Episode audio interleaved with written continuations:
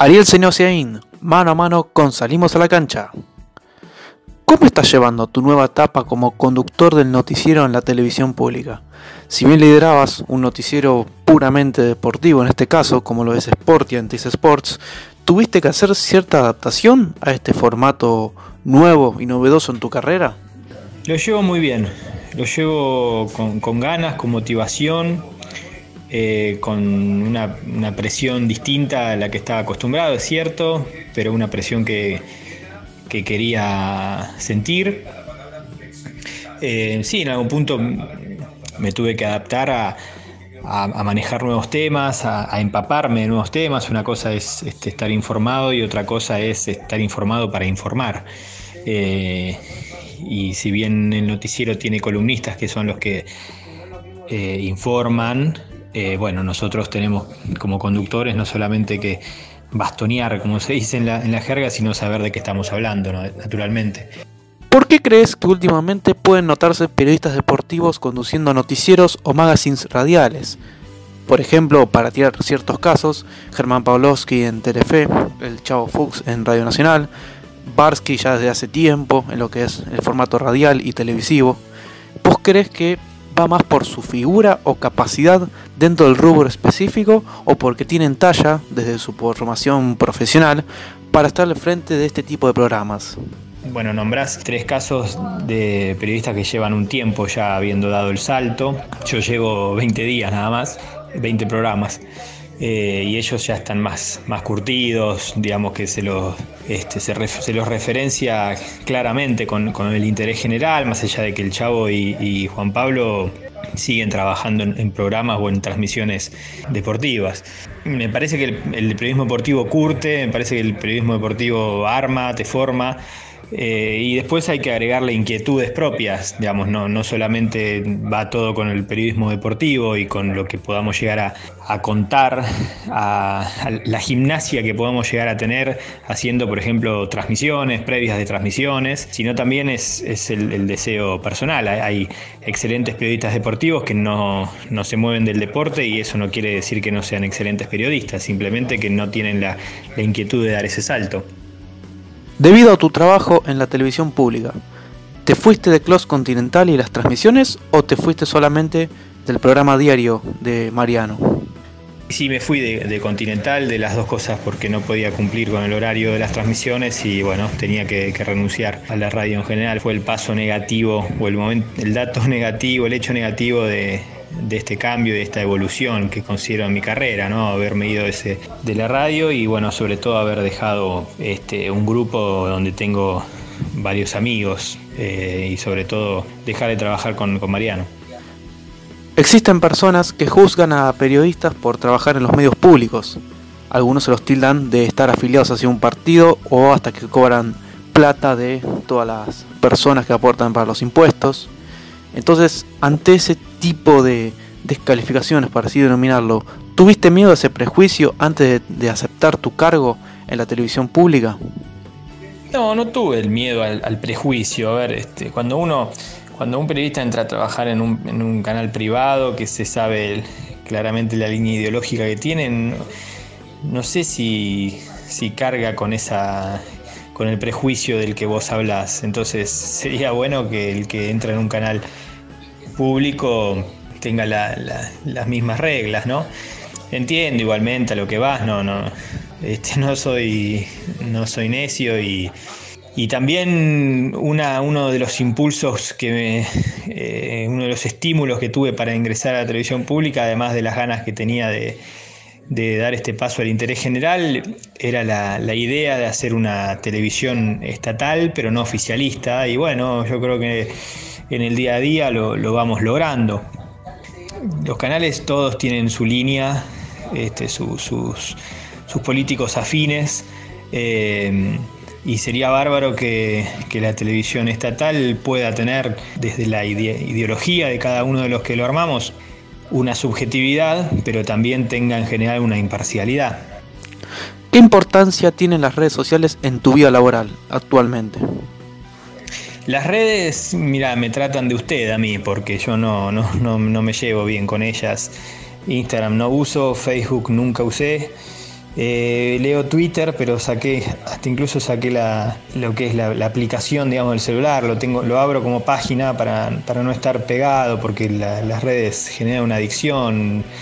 Twitter sí uso, me gusta leer a mucha gente allí.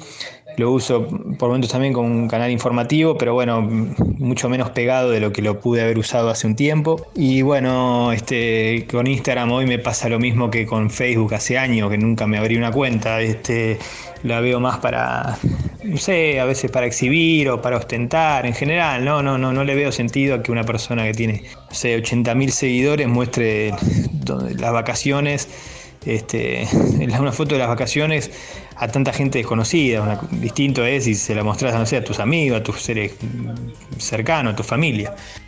En base a tus años dentro de la radio, ¿hubo una declinación o un crecimiento del medio? Y dentro de lo que son las transmisiones de partidos de fútbol por dicho medio, ¿hay un exceso de utilización del estilo off-tube para los partidos de fútbol argentino como también aquellos a los que abarca el plano internacional? ¿O prácticamente es una realidad que va a ser imposible de quitar, por ejemplo, suponiendo uno, por cuestiones presupuestarias? Lo de la radio sí, bueno, hay, una baja en, todo, en, todos rubros, ¿no? Tienen que ver con distintas plataformas que van compitiendo con la radio, con la M, sobre todo, eh, con un mundo que va cambiando en lo audiovisual y este, naturalmente con, menos publicidad, porque la torta publicitaria tiene menos margen para las radios y menos para las AM, eh, hay menos plata y al haber menos plata todo cae y entre otras cosas caen las calidades de, de las transmisiones, no, no las calidades humanas, sino técnicas, ¿no? Y sí, se hacen demasiados tubes. Puede ser que falten más programas futboleros, sí. La televisión se transformó mucho en programas de panel porque es, en general es más fácil, sentar gente alrededor del conductor y, va al programa. No es tan fácil igual conseguir temas, ¿no? Yo soy, la verdad, soy respetuoso de todos los formatos y ya te digo que trabajé más de cinco años en estudio fútbol, que siempre fue como una referencia en ese tipo de programas. A los muchos programas futbolísticos que hay en canales deportivos, ¿crees que les hacen falta más formatos como el de libero o llave del gol y menos ciclos de debates? ¿Por qué? Mirá, a mí el periodismo deportivo justamente me parece que no se puede encasillar en un, en un adjetivo, en un término, al contrario, es la, o, sí, si te lo tengo que encasillar te digo que es amplio, que tenés de todo, tenés programas de fútbol, de, digamos, de, análisis de fútbol, tenés este programa de debate, tenés programas de noticias, este, tenés programas más, más del entretenimiento, digamos. Creo que es un periodismo que está bastante informado, creo que el déficit es que a veces se habla eh, sin saber, contrario lo que digo, ¿no? Está informado, pero bueno, pueden convivir las dos cosas. Hay una parte que está muy informada, otra parte que conjetura mucho y nos olvidamos del ABC que significa chequear y de tener las, las verdades, las noticias argumentadas. ¿El Mundial de Rusia 2018 fue el que más te marcó desde lo que es tu desempeño como periodista deportivo? Sí, Rusia, sí, fue el Mundial que más marcó, sí por la diferencia que comenté los partidos de la selección argentina. En el 2010 fue el, fue el primero mío, el de Sudáfrica, a mí me encantó.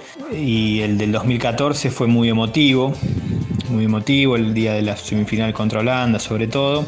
Pero bueno, 2018 tenía una responsabilidad y un desafío enormes, así que sí, lo, lo pongo por encima de los tres. En tu libro digital Mundiales Historias, afirmas que si estás nervioso, el jugador lo percibe. Vos, y aquellos periodistas que siguieron la selección argentina desde Rusia, ¿notaron cierto resquemor entre el plantel y San Paoli? ¿Crees que desde allí parte el porcentaje o un pequeño, mediano o grande según tu óptica de la posterior eliminación que la selección sufre ante Francia? En cuanto al, libro digital y al Mundial 2018, verdaderamente pasaron en aquella selección cosas disparatadas, increíbles. La relación de los jugadores con San Paoli era una de ellas y la relación entre los integrantes del cuerpo técnico era otra y un equipo que no se sabía bien a qué jugaba porque todos los partidos jugaba con una formación distinta. Lamentablemente salió como, como tenía que salir. Era, el fútbol a veces tiene ilógicas, este, pero bueno, en general prima la lógica y por algo Argentina estuvo tan cerca de no, de no pasar a octavos de final y hasta incluso había estado cerca de no llegar al mundial, ¿no? Es todo, nunca pudo tomar en serio lo que, lo que pasaba. Fue, fue una agonía que se vio que se vio venir, que ellos mismos creo que la habían venir y no, no pudieron frenarla. ¿Cuál es el relator con el que más cómodo te sentiste para llevar a cabo tu rol de comentarista y por qué? ¿Crees que Mariano Clos es alguien que impulsó o contribuyó en tu crecimiento dentro de este camino periodístico?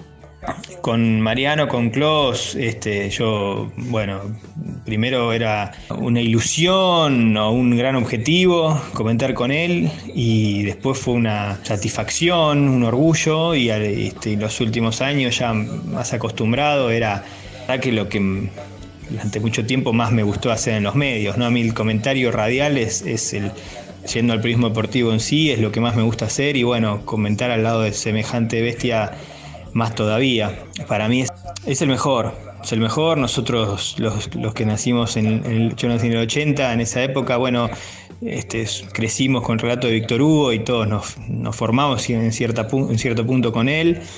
Eh, pero bueno, Mariano revolucionó también, es, es un tipo que está atento a todo, futbolero, rápido, dinámico, con ritmo, conocedor de, detalles, de, este, profesional, exigente para, auto, autoexigente para exigir. Naturalmente creo que, que me impulsó, sin ninguna duda.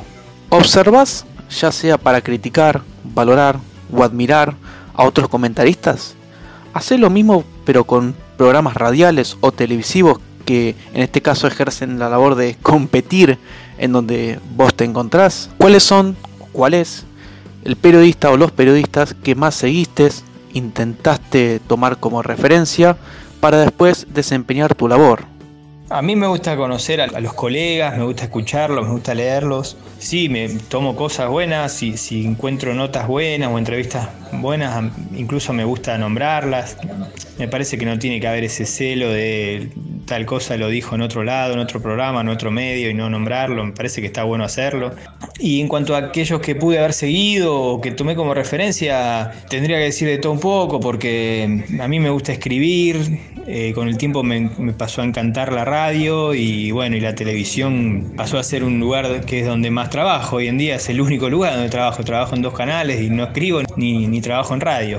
Así que entre los tres medios hubo de todo, qué sé yo, te puedo nombrar este, Ezequiel Fernández Murs en la gráfica, ya te he dicho Mariano en radio, en televisión, eh, Gonzalo Bonadeo es una, referencia también, eh, Juan Pablo Barsky, seguro, y bueno, trabajé también con, dos personas que, han hecho un recorrido impresionante en los medios como son Alejandro Fabri y Horacio Pagani.